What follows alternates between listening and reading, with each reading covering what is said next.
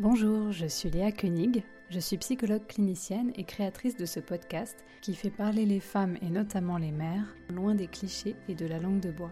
J'ai eu envie de créer ici une bulle de parole, un espace de vérité qui accueille sans détour les histoires des femmes que j'ai rencontrées et qui permettent à toutes celles et ceux qui les écouteront de retisser ce lien invisible qui rend plus fort. J'accueille aussi à mon micro différents professionnels de la santé et de la petite enfance qui viendront vous éclairer sur un tas de sujets passionnants. Alors bienvenue dans le podcast de la parole libre, bienvenue dans Puissante. Accoucher sans péridurale. Je crois qu'aujourd'hui, de plus en plus de femmes enceintes aimeraient bien tenter l'expérience.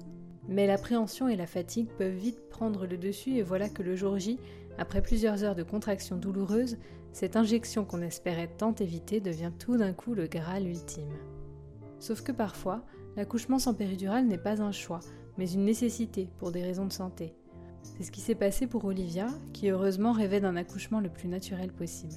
Au micro de Puissante, elle revient sur la naissance de sa fille et sur les premiers mois qui ont suivi, sur cette transition si particulière qui fait passer une femme de jeune fille à mère. Comment réussit-on à apprivoiser ce nouveau rôle de parent? Apprivoiser, ça signifie créer des liens, dit le renard du petit prince. Et de fait, il s'agit bien de créer des liens entre la vie d'avant et la vie d'après l'arrivée d'un bébé. C'est un défi, un challenge, toujours riche et puissant. Je laisse la parole à Olivia. Vous écoutez l'épisode 13. C'est parti. Euh, alors moi c'est Olivia, euh, je suis orthophoniste, j'ai bientôt 30 ans euh, et je suis maman de Capucine qui vient d'avoir 14 mois. Alors déjà par rapport à, l'accouchement sans péridurale, à la base j'étais pas du tout partie là-dessus. Euh, en fait j'ai été très angoissée par l'accouchement euh, toutes les années qui ont précédé ma grossesse. C'était un truc où je me disais mais ça doit être tellement horrible. je, vraiment je m'en faisais une montagne. À partir du moment où j'ai été enceinte, j'y ai plus du tout pensé. Sauf que euh, j'étais réveillée régulièrement, je faisais des, cauchemars euh, pendant ma grossesse, surtout au tout début, où j'arrivais tout le temps en retard au travail. Euh, et donc je venais de prendre un remplacement, mais j'étais pas du tout stressée par ce remplacement. Donc, et je me souviens un jour, j'en parle à une de mes amies qui est médecin et qui est un peu branchée psycho et tout, et elle me dit euh, et en fait, on venait de parler de maternité juste avant, de l'accouchement et tout ça. Et elle me dit, c'est marrant, je fais juste un parallèle, mais quand même, euh, tu me dis que t'es pas stressée par l'accouchement. Par contre, en fait, à chaque fois, tes cauchemars, c'est en rapport avec le travail. Et le travail, euh, enfin, dans ton sens, enfin, dans ton cas, le travail, ça quand même, voilà, par rapport à la maternité. Et à partir du moment où elle m'a dit ça, j'ai arrêté de faire des, des, cauchemars à ce propos. J'ai l'impression qu'en en fait, elle avait trouvé la clé. Voilà, c'était un peu le stress qui se manifestait finalement de. Bah si, j'étais quand même stressée par, euh, par ça, mais euh, voilà, ça, ça s'est vraiment débloqué. Et, euh, et, donc au fur et à mesure, je n'y ai pas du tout pensé pendant plusieurs mois. Puis après, on a rencontré la sage-femme. Et donc elle m'a dit, donc moi j'ai accouché à la clinique Bretéché. Elle me disait il y avait une, formule de base avec un peu, on, faisait un peu d'une préparation classique avec cependant assez d'ouverture. Il y avait un cours de sophro, un cours de, en piscine, mais après il y avait aussi toutes les explications de base, de comment ça se déroule et tout ça. Et puis euh, une préparation sur la méthode Bonaparte. Et donc elle me dit voilà, en fait c'est pour, euh, c'est, pour les femmes qui ne veulent pas la péridurale. Euh, c'est basé sur de la relaxation, euh, voilà, euh, de, la méditation, des points d'acupression, des massages. Ça me branchait vachement quand même. Et en plus, moi, je faisais de la méditation depuis un an et demi. Je dis, bah, quand même, ça me branche bien. Elle m'a dit, mais attention, en fait, les places, elles sont vraiment très limitées. Donc, si vraiment vous êtes dans cette démarche, oui, pour prendre voilà cette préparation, mais si vous n'êtes pas sûr, c'est vrai que vous risquez de prendre la place de quelqu'un qui veut vraiment euh, cette préparation. Donc euh, on en réfléchit, euh, enfin on y réfléchit avec Ronan, puis on se dit, c'est vrai que la méthode Bonaparte, l'idée c'est que le papa soit très actif. C'est vraiment, bah, on accouche à deux quoi. et donc bon, on y réfléchit et en même temps, alors déjà j'ai du mal à prendre des décisions dans ma vie, mais alors la grossesse hum, on va faire le truc classique. Et puis, euh, j'ai acheté le bouquin de la méthode Bonaparte et je l'ai potassé euh, à la maison. Et il se trouve qu'en fait, pendant ma, au sixième mois, donc on a un nouvel examen, là, ils font plein de, encore plein de piqûres, plein de, trucs. Et j'avais pas assez de plaquettes. Euh, donc ce qu'ils appellent thrombopénie de grossesse. Enfin, au début, ils savent pas si c'est de grossesse ou pas. Ça peut être parfois, euh, du coup, ben, une maladie qui se déclare. Donc bon, bah là, ça prend une tournure un peu stressante. Et donc après, été assez surveillée. J'ai fait un examen complet, euh, hémato. Et là, je me suis dit, bon, bah voilà, en fait, il y a un risque du coup d'hématome pendant la péridurale qui te laisse paralyser, quoi. Donc, du coup, je me suis dit que ben, ça allait pas le faire. On n'allait pas euh, tenter euh, prendre ce risque, en tout cas. Donc, elle me dit, ok, bon, bah maintenant, il va falloir bien potasser ce bouquin. Il n'y a plus le choix. en fait, quand je suis arrivée à la clinique, j'avais des contractions depuis quelques jours. Euh, en plus, on m'estimait un, gros bébé, enfin, elle devait faire 4 kilos à terme. Donc, je m'étais dit, bah, ce serait bien quand même qu'elle arrive un peu en avance. Et en fait, euh, donc le matin du 29 août, je perds du sang. Alors, je me lève de mon, de mon lit. En fait, j'avais eu des contractions toute la nuit. Mm. Je me lève, je sens du liquide. Alors, tout de suite, on va dire, non, oui, ça y est, je crois que c'est bon. Puis, je vais aux toilettes, c'était du sang. Bon, j'appelle la maternité, ils me disent vous inquiétez pas, c'est normal, ça veut dire que l'utérus bouge, enfin voilà, donc ça, ça commence, ça ça va commencer tranquillement, restez chez vous.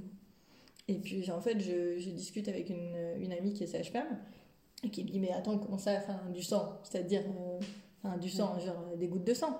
Je dis ah non non pas des gouttes, j'ai perdu un peu plus quand même. Elle me dit ah ben non, alors ça quand même c'est un examen systématique, euh, ce serait mieux que tu ailles à la maternité. Et donc on y va et en fait ma poche des os était percée, elle était fissurée. Donc en fait, il y avait du liquide qui coulait en même temps. Euh, et donc là, ils me disent, bon bah du coup, madame, vous restez, euh, maintenant vous restez là, quoi. Donc on a attendu toute la journée, j'ai fait des tours de... J'ai marché autour de la clinique et en moi-même, je me disais, j'avais des contractions, donc de temps en temps, et je me disais, je résiste vachement bien. Ah ouais, franchement, euh, non mais ça va, hein, je gère niveau douleur. Et j'étais assez fière. C'est parce que je savais pas que en fait il se passait rien. En fait, euh, à 20 ans, j'ai eu un pneumothorax et ça a été hyper douloureux. J'ai été opérée, j'ai été sous morphine, mais ça n'a jamais fonctionné. Donc j'ai eu une douleur extrême pendant plusieurs jours. Et je m'étais dit, rappelle-toi de cette douleur parce que je suis sûre que tu ne pourras jamais avoir aussi mal, y compris pendant ton accouchement. Donc dans ma tête, je me disais de toute façon, l'accouchement au moins on sait qu'à un moment donné ça finit. On voit, en plus on a on avait expliqué pendant les cours de préparation que c'est une vague, la contraction. Ça arrive, il y a un moment horrible, et puis on sent que ça redescend en intensité, puis ça remonte, etc. Alors que moi, la douleur que j'avais eue, c'était une douleur, euh, enfin voilà, 12 sur 10, mais pendant des heures. Donc je me disais, ça peut pas être pire. Et donc, bon, bah, alors donc on marche, etc. Et finalement, vers, euh, je sais pas, peut-être 22h30, euh, Ronan me mâche, et je, là, la poche des os, vraiment, se enfin se perce quoi. Et là, la sage-femme vient me voir. Bon, bah maintenant, par contre, que la poche des os est, est percée, ça, ça va s'accélérer. Ah oui. Alors là, je me suis dit, en fait, avant, c'était pas des contractions. Là, euh, j'ai commencé à avoir des contractions où euh, je perdais vraiment mon souffle. J'avais très peu de. Enfin, elles s'enchaînaient très rapidement. Et je. Alors, du coup, avec la méthode Bonaparte, donc il y a pas mal de points d'acupression. en gros, l'idée, c'est de te faire mal à un autre endroit du corps. Alors, au tout début, quand, quand j'ai lu ça, nous, quand les sages-femmes ont, expliqué ça après au, cours, j'étais genre, mais juste, je comprends pas le principe. On a mal quelque part et on, on se fait mal à un autre endroit. Pourquoi? Et en fait, elles m'ont expliqué que euh, le cerveau, il peut pas gérer deux douleurs à la fois. Donc, il va gérer la plus récente. Donc, quand tu te fais mal à un autre endroit, et eh ben il va gérer celle qui ressent bah, la, voilà qui, qui vient d'arriver quoi. C'est des points du corps, hein, voilà par exemple ici euh, dans la main, tu as des points au niveau des chevilles, euh, au niveau du sacrum. Euh, donc c'est vraiment très douloureux. Mais quand tu as une contraction, justement ça détourne ton cerveau de la contraction. Et en fait, l'idée aussi, donc de détourner la douleur d'une part, mais d'autre part, c'est de faire une double décharge d'endorphines. Parce que quand tu as mal, ton cerveau produit des endorphines pour calmer la douleur.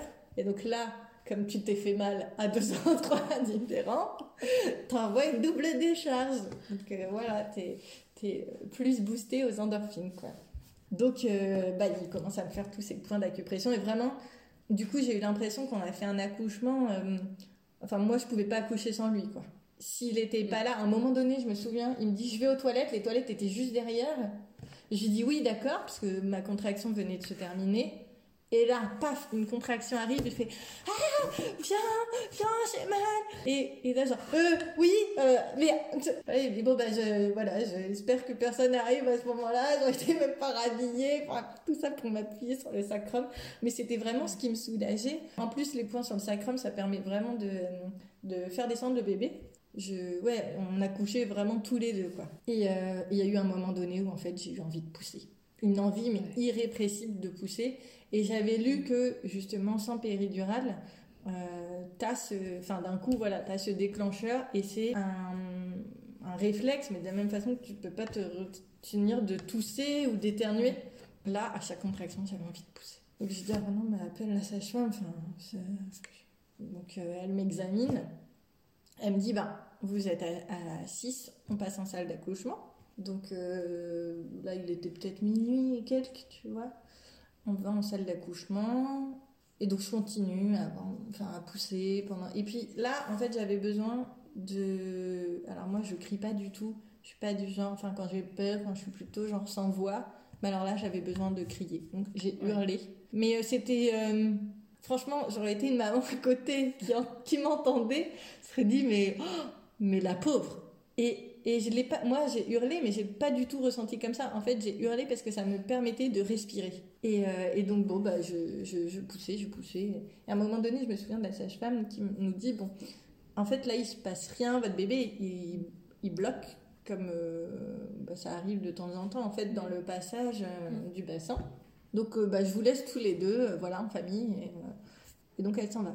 J'étais, c'était quelques temps après qu'elle m'ait dit Vous êtes à 6 et quelques. Et il y a eu un moment donné où je me suis dit, euh, c'est bizarre qu'elle s'en aille.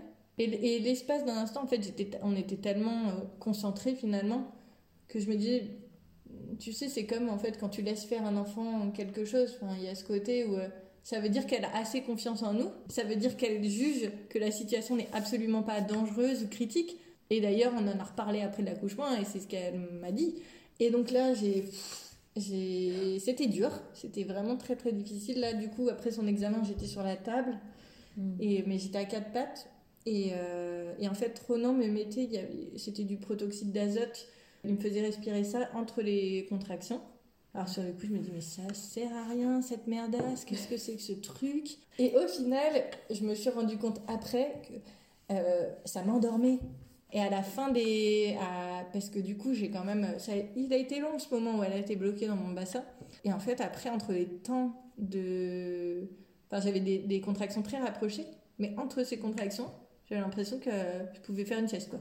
Et, c'est là que je me suis dit, en fait, le machin marche. Et du coup, euh, bon, bah, je suis arrivée. Enfin, voilà, elle restait bloquée à un moment donné. Je me suis dit, ok, euh, bah, je vais lui parler. Et donc. Euh, ben, dans ma tête, je lui dis écoute, là, il faut que tu m'aides, chérie, pour euh, descendre, parce que, en fait, moi, je ne peux pas m'empêcher de pousser, mais toi, es, visiblement, tu n'es pas encore bien engagée, mais donc là, il faut que tu m'aides, euh, il faut que tu y ailles. papa, maman sont prêts, là, donc on, est, on est bon, tout est ok, vas-y, la voie est libre. je ne sais pas quel laps de temps il s'est passé, mais j'ai l'impression que ça a été fulgurant quelques minutes après, je sentais qu'en fait, elle était là et là, pour le coup, j'ai dit à Renan, genre, appelle la sage-femme. Là, je me suis dit, mais en fait, là, là elle est là, il n'y a personne. Et en fait, il n'a même pas eu le temps de, de l'appeler. Je pense qu'il y a eu un, un bon timing. Enfin, c'est hyper flou, mais j'ai l'impression que d'un coup, pouf, elle est rentrée. Il y a eu son, sa collègue sage-femme qui est arrivée. Il y a eu l'auxiliaire de puère. Euh, et du coup, bah, voilà, elle m'a dit, bon, bah, maintenant, je vais vous guider pour, euh, pour pousser. Et donc, on pousse doucement, lentement. Et en fait, de ce moment, moi, à partir du moment où elle a passé le bassin, plus rien senti. Alors j'avais entendu, j'avais lu le truc de cercle de feu quand, quand le bébé passe sa tête euh, et euh, enfin voilà et qui sort. Euh. moi j'ai vraiment rien senti quoi. À un moment donné elle m'a dit oui bah, on, voit ses cheveux vous les sentir donc elle a pris ma main. Putain genre enfin je sais pas c'était un peu surréaliste. Et puis donc elle m'a elle a continué de m'aiguiller sur pousser doucement voilà il y a une épaule de sortie il y a ci il y a ça et puis à la fin elle m'a dit bah venez venez la chercher. Et donc du coup, je l'ai sortie. Et là, je me suis dit quand même, elle est super grande. Elle est, elle pèse son poids. Dans, dans ma tête, je m'imaginais, je sais pas, un bébé, c'était tout petit. Et puis je faisais que dire, bon bah alors, euh, bah, c'est ma fille, c'est ma fille. Mais tu vois, je m'attendais tellement à avoir genre une, une, une émotion incroyable en vivant ce moment que j'ai été presque déçue. Et je, je dis, mais comment ça se fait que je pleure pas? Enfin, c'est pas ému.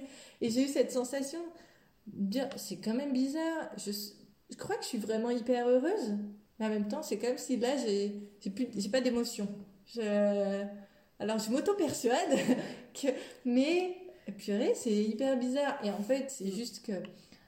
Euh, quand on est remonté, je me souviens, la sage-femme nous dit, euh, en fait, le papa a le droit d'avoir un lit pour dormir euh, avec nous. Euh, ouais, ça c'est génial. Du coup, il a passé tout son temps à dormir avec nous à la maternité. Et donc, euh, elle, elle, me dit Oui, bah alors vous demanderez le lit pour ce soir.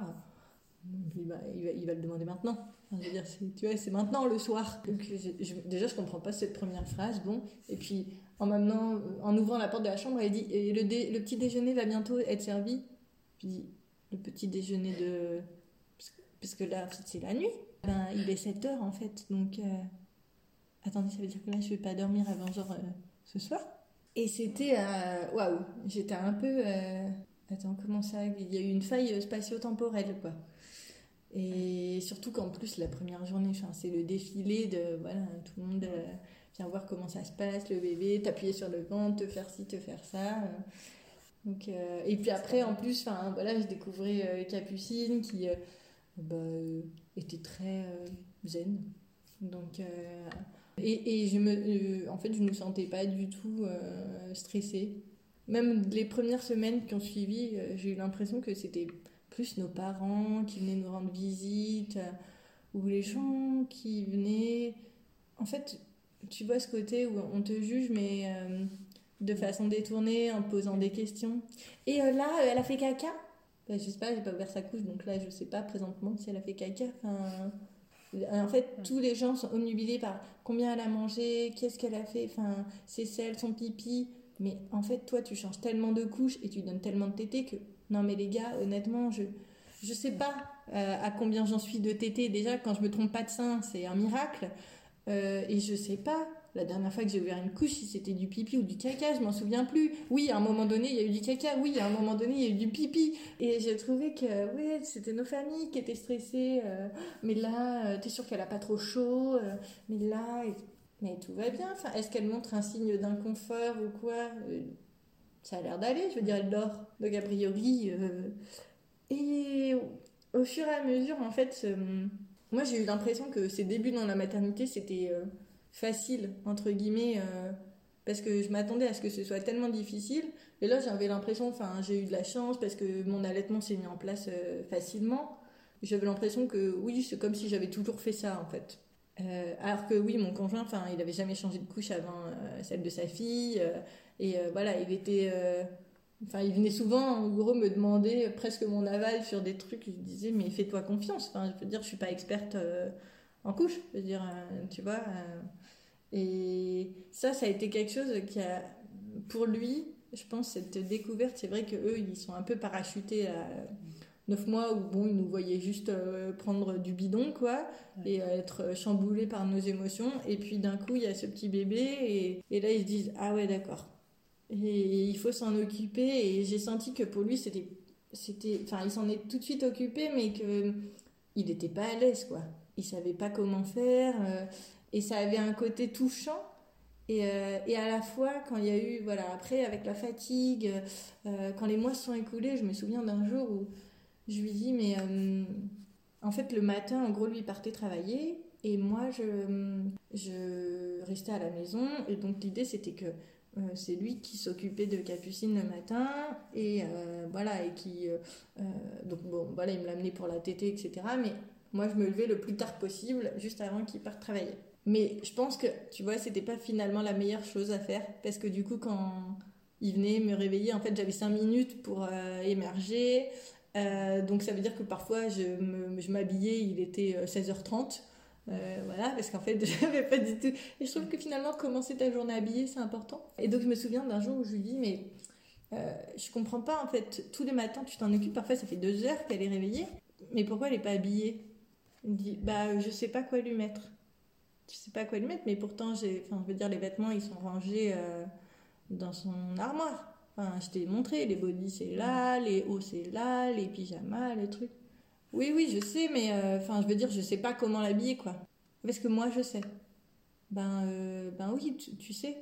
Je mets sur, on a sur Facebook, on a un groupe avec des mamans ortho qui sont euh, orthophonistes comme moi et qui ont des bébés qui sont nés ben, tout en même temps, en fait, pendant l'été 2018.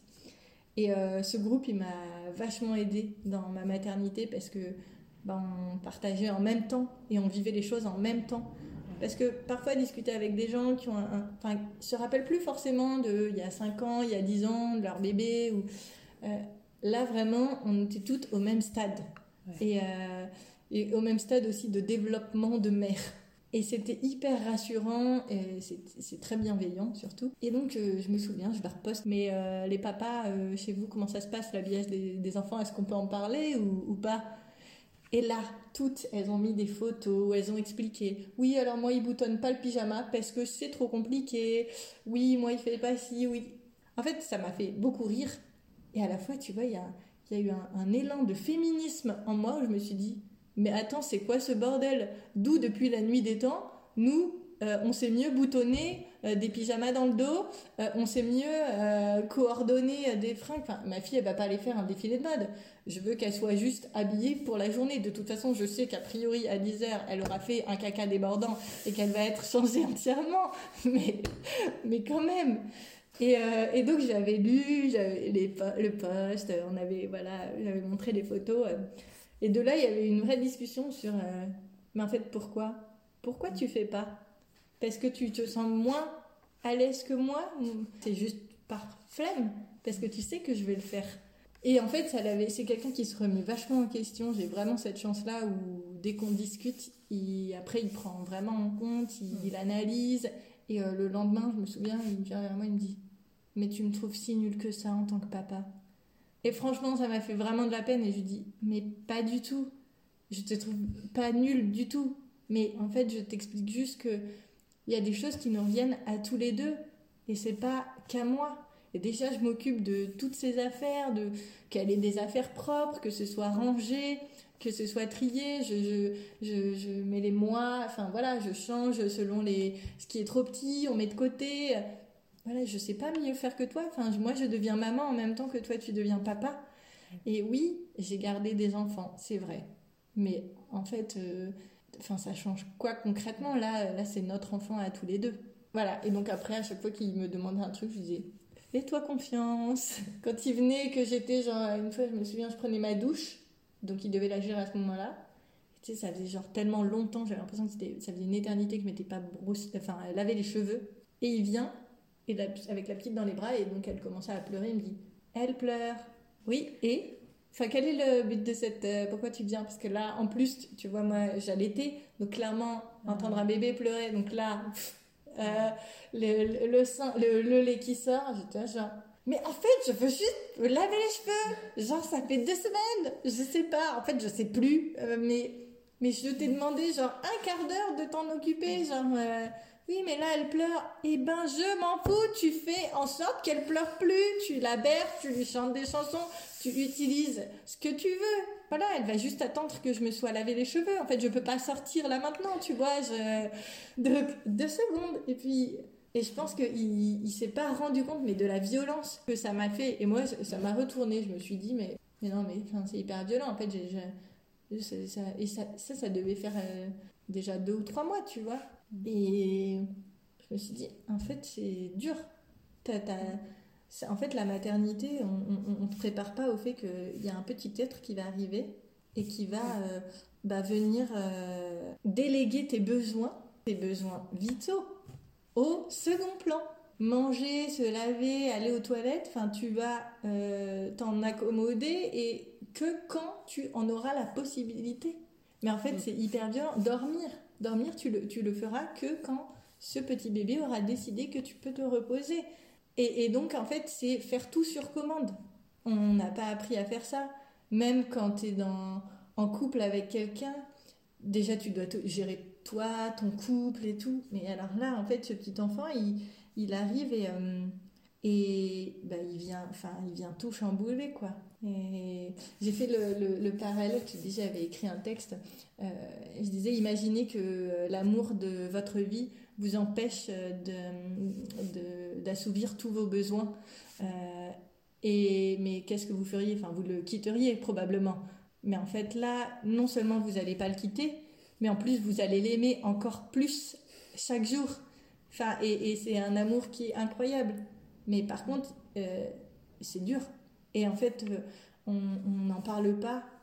moi, quand je vois des mamans, j'ai l'impression que c'est souvent quand euh, je lance un sujet sur le fait que c'est difficile pour moi, que là, elles me disent Ah ouais, mais je comprends. Mais moi, c'était pareil. Ah, mais moi, il pleurait tout le temps. Et moi, si. Et moi, ça. J'ai envie de leur dire Mais pourquoi tu m'en as pas parlé? Pourquoi, le, au, moment où ça t'arrivait vraiment, pourquoi, pourquoi on se l'est pas dit? Pourquoi, quand je te demandais si t'allais bien, euh, oui, oui, ça va. Mais non, en fait, ça va pas quand tu dors 3 heures dans la nuit, quand, quand t'allaites 15 euh, fois dans la journée, quand, quand t'as pas de, de, vie sociale parce que tu vois que ton bébé toute la journée. Euh, non, on peut pas dire que ça aille. C'est un moment qui est difficile. C'est un moment qui est, qui est déroutant. C'est... Mais ça veut pas dire que tu regrettes. Ça veut pas dire que, que t'aimes moins ton enfant. Ça, ça veut rien dire de ça. Ça veut juste dire que, purée, là, c'est dur. Être maman, c'est difficile. Et d'autant plus, je, trouve, voilà, notre génération où bah, on veut essayer de.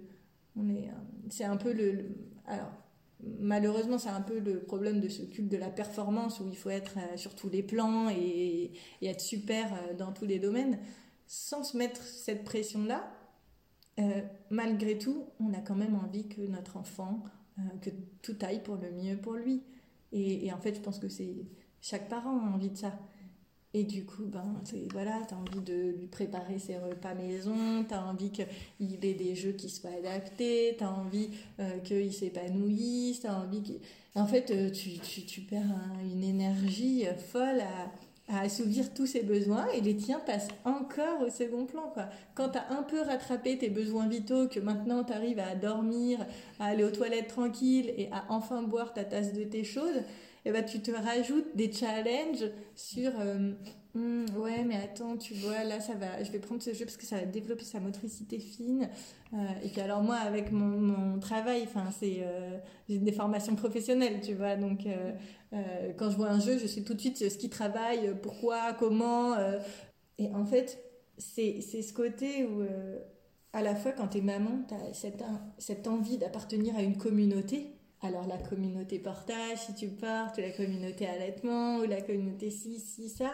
Et tu as l'impression que par contre, dès que tu fais genre un faux pas, genre tu lui as donné un biberon alors que tu l'allaites en fait normalement, tu te dis mais mince, enfin. Mais en même temps, ce biberon en fait, euh, ce que tu n'oses pas dire, c'est qu'il t'a sauvé ta nuit. Euh, ou il t'a juste euh, sauvé physiquement parce que tu avais déjà perdu 5 kilos et que et qu'en fait bah, ce biberon qui arrive à 4 heures bah, tu vas bah, tu vas pas l'enlever parce qu'en fait, euh, il t'a allégé énormément. Mais on, on, s'impose des trucs. Et, parfois, je me dis, il, faudrait évidemment lâcher prise là-dessus. Mais comme on, a toujours envie de mieux faire, je, dirais qu'il y a une sorte de challenge, enfin, je sais pas, euh, où, tu as envie voilà, du meilleur pour ton enfant et tu es, capable euh, de, tout faire. Mais au détriment de toi-même. Et tu vois, parfois je me disais, c'est bizarre parce que, enfin, par exemple, Ronan, souvent, euh, quand il me voyait euh, épuisé par l'allaitement, il me dit Mais arrête, arrête. On passe au biberon, elle aura déjà, voilà, tu l'auras bien allaité, c'est super. Et... Mais je n'avais pas décidé que j'arrêtais. Et je n'y arrivais pas. Et à la fois, d'un côté, j'avais envie, parce que je me sentais fatiguée, et en même temps, j'aimais j'aimais ce moment en fait, j'ai découvert, je trouve, avec la maternité, un petit côté euh, euh, schizophrénique, on va dire, un peu, euh, tu vois, où tu as l'impression que tu as tout le temps des émotions contradictoires qui se côtoient. Et, c'est hyper flippant, je trouve. Et, c'est pareil, c'est quand t'en parles avec d'autres mamans et que tu dis, euh, oui, ben alors là, tu vois, euh, à la fois, euh, non, mais à la fois, je suis hyper heureuse, mais en même temps, enfin, j'en peux plus. De dire, oui, mais moi aussi, moi aussi, c'est ça. Et je trouve que voilà, cette, cette ambivalence où tu as, des, des, émotions de peur, avec, enfin, de, de, à la fois de joie immense, c'est hyper dur à gérer en fait. C'est dur d'être maman et qu'on n'en parle pas autour de nous. On ne dit pas euh, à quel point c'est difficile. Et puis les premiers temps, en plus, tu veux. Tu es tellement. Euh, tu, vois, tu viens de fonder une famille et tout. Je trouve que tu as un peu ce côté où, peut-être par, euh, par idéalisation sociale, mais mm. voilà, de, de, montrer que ça va, justement. alors que. Et voilà, de sous-estimer un peu le fait que. Bah, non, ça va pas trop, trop. Et tu t'obliges à te coiffer, à te maquiller, et à la fois tu, tu te ressens toi-même à ce mm. moment-là. Donc il y a, y a, un côté aussi euh, très agréable, mais en même temps tu mets de l'énergie sur un, truc futile que tu aurais juste besoin d'aller dormir. Moi je sais que j'ai beaucoup d'amis, enfin quand j'en discutais, euh, donc mes amis qui n'ont pas d'enfants, et qui me disaient mais ok, bah, mais, mais quand je viens, euh, va dormir. Mais en fait, j'avais envie d'être avec elle. J'avais envie de ne pas parler qu'à un bébé, pas d'être qu'avec mon bébé toute la journée. Euh, donc en fait, non, quand elles étaient là, j'avais envie d'être avec elles, de passer du temps avec elles. J'avais pas envie d'aller dormir, même si j'en avais besoin. Parce que en fait, euh, le, le, côté social, c'est un besoin aussi. Et en fait, ça, les gens euh, ben, s'en rendent pas compte.